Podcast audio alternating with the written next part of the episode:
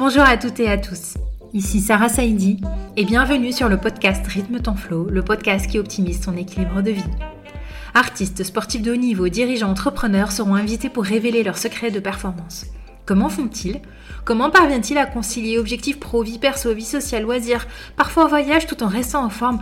Et quelle pression Et pourtant, ils sont humains, comme vous et moi, et ils arrivent à optimiser leur flow, c'est cette zone de génie qui leur permet de relever de grands défis. Bref, j'aborderai l'équilibre avec des équilibristes d'exception et j'accompagne moi-même les personnes ambitieuses à faire carrière sans s'oublier. Vous aurez ici plein de ressources pour optimiser votre productivité sans vous sacrifier. Je suis convaincue qu'il est possible d'associer équilibre et ambition. J'aimerais vous livrer le maximum d'outils pour que vous puissiez vous aussi vous dire que vous méritez d'être ambitieuse ou ambitieux, de rêver, de croire en vous pour atteindre vos objectifs et vivre la vie de vos rêves. Alors ensemble, redéfinissons la réussite. Je ne vous en dis pas plus. Ne manquez pas les nouveaux épisodes tous les mercredis pour apprendre vous aussi à rythmer votre flow. Et pour rester en contact, retrouvez-moi sur Instagram ou YouTube sur Rythme ton flow ou sur LinkedIn, Sarah Saidi. Je vous souhaite une très belle écoute. Abonnez-vous pour ne manquer aucun épisode. Et si vous aimez, notez-nous 5 étoiles. Bonjour à toutes et à tous, je suis vraiment ravie de vous recevoir sur ce troisième hors-série d'épisodes qui font le bilan du premier trimestre et qui en plus vous partage des insights un peu plus personnels sur des épisodes solo plus courts mais pas forcément moins intenses. Aujourd'hui, je vais vous parler d'un sujet hyper croustillant et presque tabou qui est l'argent. Money, money. Et en France, on n'est pas trop money, il vaut mieux s'en cacher. Et on a plein de choses à dire sur le sujet. Et je ne sais pas pourquoi, mais j'ai une bonne intuition que ce type de contenu peut plaire. Parce que c'est un peu le nerf de la guerre, surtout quand on se lance dans l'entrepreneuriat et qu'on est incapable de prédire les salaires des mois à venir, en tout cas si on n'a pas les systèmes adaptés pour le faire. Déjà, première introduction, ceci ne concerne que mon propre avis à moi. Et je mets un gros disclaimer parce que tout ce qui va suivre va être parfois critique, euh, vu que j'ai des avis assez tranchés sur la chose, venant du monde financier. On ne se refait pas, même si aujourd'hui j'ai une casquette de thérapeute et que je travaille dans la relation d'aide, je suis très cartésienne dans mes prises de décision sur la gestion d'entreprise et ça m'aide énormément à me développer. D'ailleurs, quand je me présente, je me présente davantage comme une entrepreneur que comme une thérapeute dans mon état d'esprit, l'un n'exclut pas l'autre et ça ne veut pas dire que je suis moins compétente ou moins présente sur la thérapie. C'est juste que ce qui me stimule est un juste équilibre entre le pilotage de mon entreprise et l'aide que je propose pour mes clients ou mes coachés ou mes patients. Tout dépend parce que du coup, je fais autant de conseils que de coaching que de thérapie.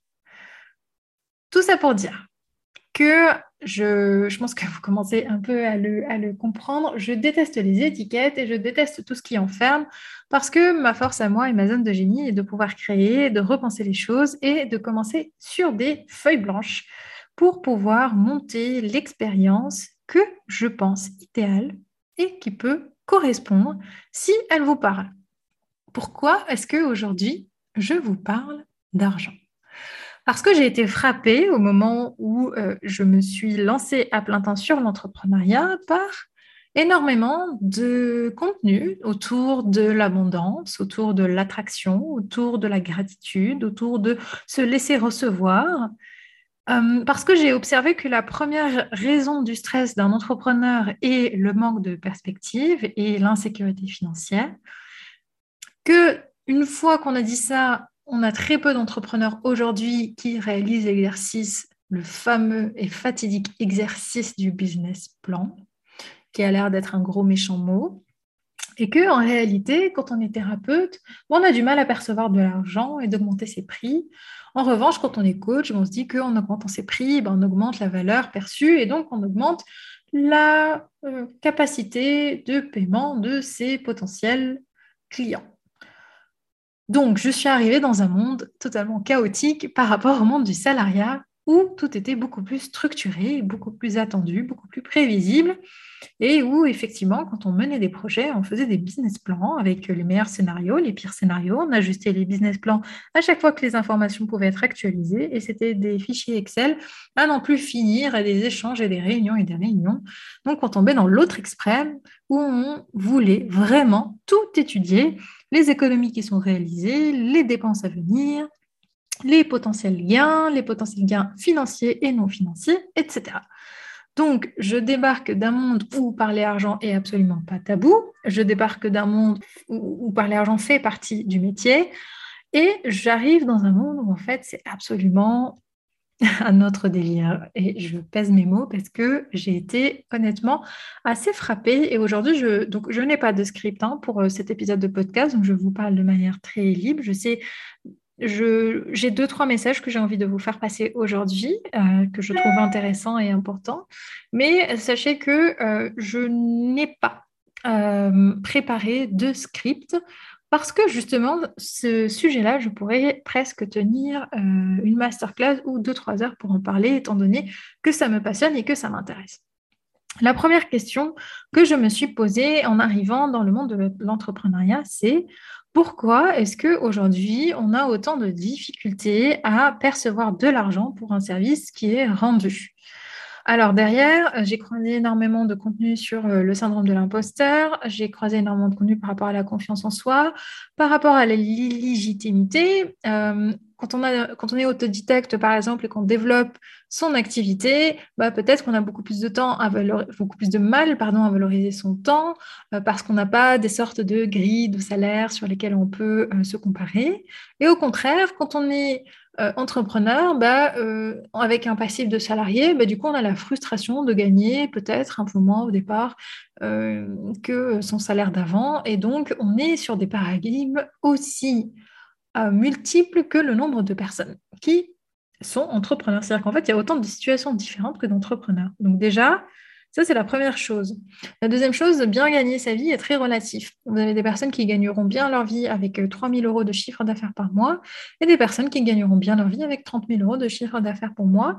Ça n'a rien à voir avec les compétences, avec euh, la maîtrise du sujet. Par contre, ça a énormément à voir avec la stratégie de développement, avec les ambitions, avec les systèmes qui sont mis en place et avec les écosystèmes d'offres et avec aussi le client cible.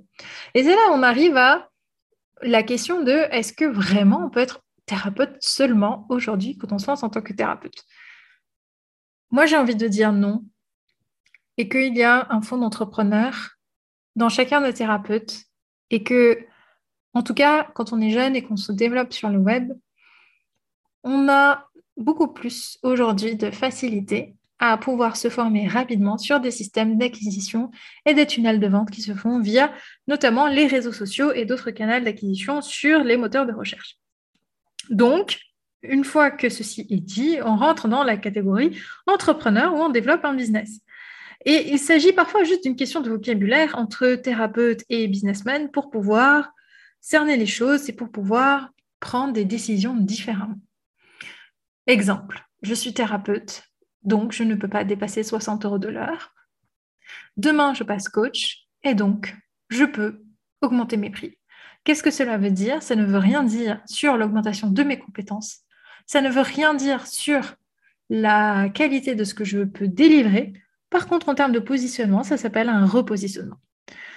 Euh, il est aujourd'hui difficile de cerner ce qui relève du syndrome de l'objet brillant, c'est-à-dire qu'on a l'impression que quand on devient coach business, et bah, du coup, on peut plus facilement gagner notre vie parce qu'il y a le mot business et qu'en fait, on aide nos clients à générer plus d'argent via le business et que donc c'est beaucoup plus tangible.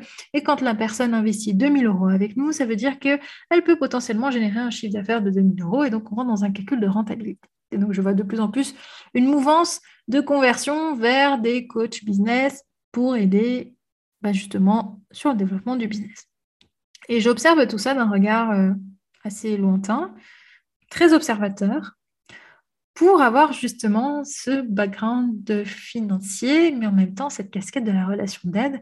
Et du coup, j'ai mon cœur chavire entre la critique et l'admiration de cette adaptation-là et de toutes les opportunités qui se créent aujourd'hui pour pouvoir lancer un business et que le business tourne sans quasiment aucun frais fixe. Dans le cadre de l'infoprenariat, on peut développer une entreprise en partant d'une connexion Internet, qui est absolument magique. Et dans le cadre d'un euh, business beaucoup plus tourné vers euh, une fabrication d'objets, euh, ou dans la catégorie artisan, là, pour le coup, on a des achats, on a des matières premières. C'est tout un autre business model. Donc, je, ma posture a été de dire, bah, j'ai vraiment envie de m'intéresser à cette question de l'argent. Une réflexion m'est ressortie, c'est que quand on fait, quand on lance aujourd'hui une entreprise, quand on est dans le métier de la relation d'aide, on peut avoir l'impression qu'une fois qu'on est formé, eh ben, la formation va tout faire. Et du coup, je vois aussi des tendances de personnes qui vont brandir leur formation et se dire ça y est, je suis formée de tel institut, etc. J'ai fait telle formation, ce qui est super.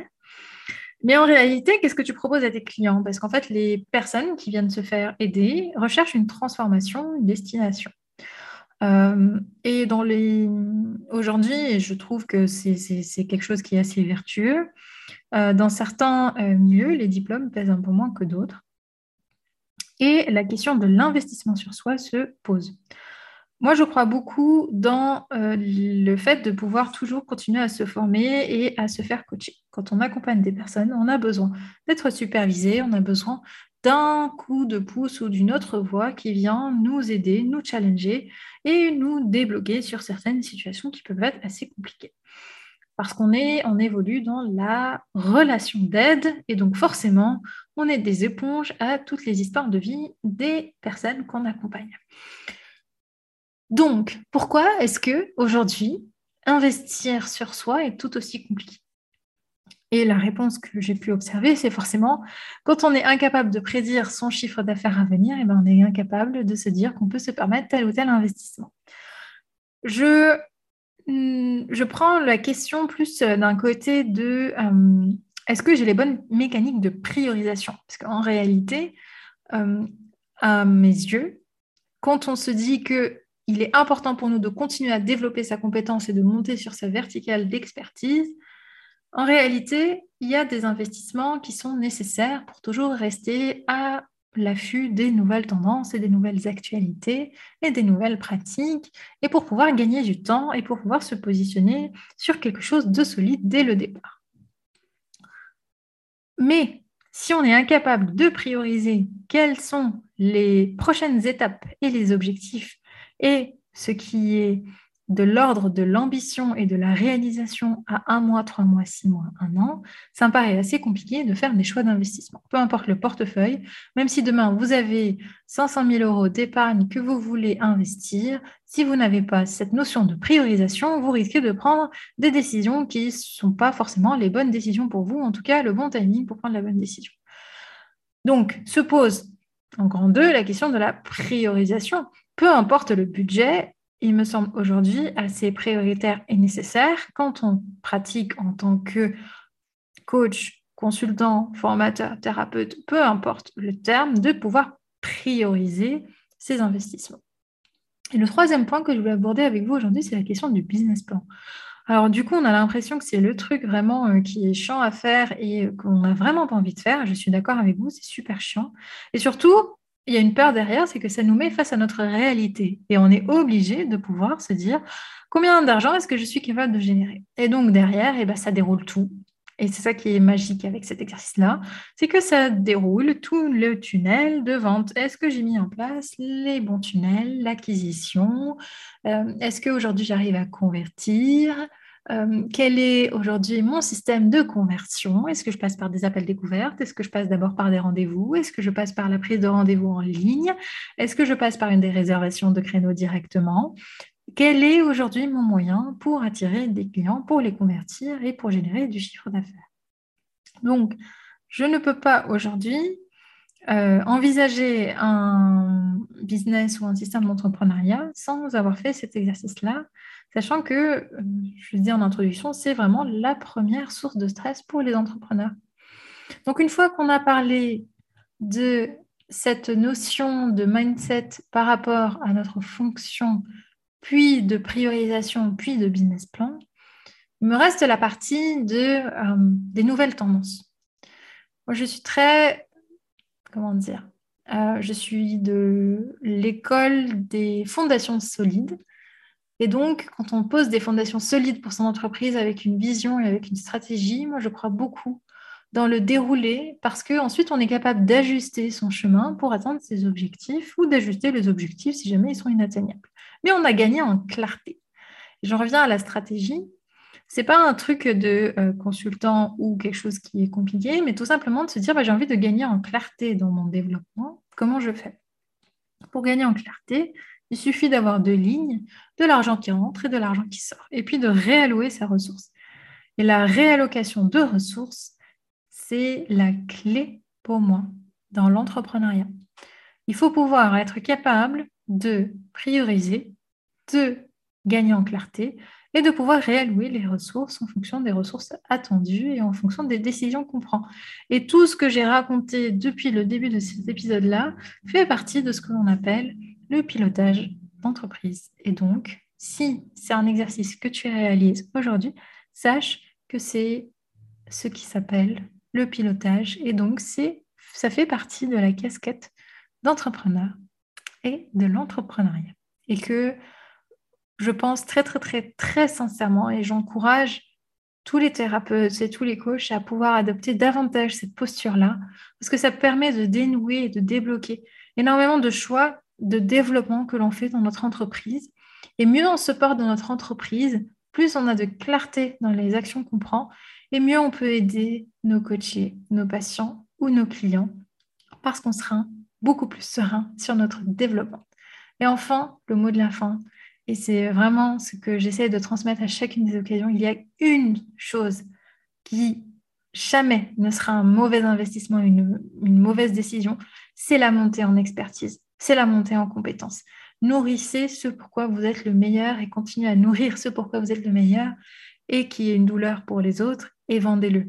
C'est vraiment là que se situe la zone de génie et en plus, c'est là où vous pourrez vraiment vous épanouir parce que vous aurez investi ce qui vous plaît le plus et plus vous développez ce qui vous plaît le plus et plus vous rentrez dans ce cercle vertueux de pouvoir vous épanouir sur une activité que vous pilotez grâce aux trois piliers du coup que je vous ai transmis sur cet épisode-là, à savoir le mindset, la priorisation et le business plan. J'espère que ça vous a éclairé, que ça vous a été utile et surtout, soyez entrepreneur au fond de chacun de vous, à votre manière, selon ce qui vous convient. Et cela ne veut pas dire que vous rentrez dans la catégorie des méchants, mais tout simplement que vous arrivez à davantage prédire vos ressources, vos allocations de ressources en fonction des entrées et des sorties, ni plus ni moins. La relation à l'argent peut être très euh, spirituelle, peut être très euh, de l'ordre de l'abondance, de la loi de l'attraction, etc. Mais c'est avant tout une monnaie, une transaction qui s'effectue lors de la rencontre d'une demande et d'une offre. Et quand on revoit les choses de cet angle-là, en fait, on peut se dire que finalement, ben, on peut aussi s'autoriser l'exercice de voir ce qu'on va recevoir et ce qu'on va pouvoir dépenser pour honorablement gagner sa vie et pouvoir s'épanouir à la hauteur de ses propres ambitions.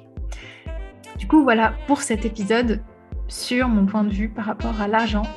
Et j'ai trop hâte de vous retrouver la semaine prochaine pour le quatrième épisode des hors-séries du mois d'avril. A plus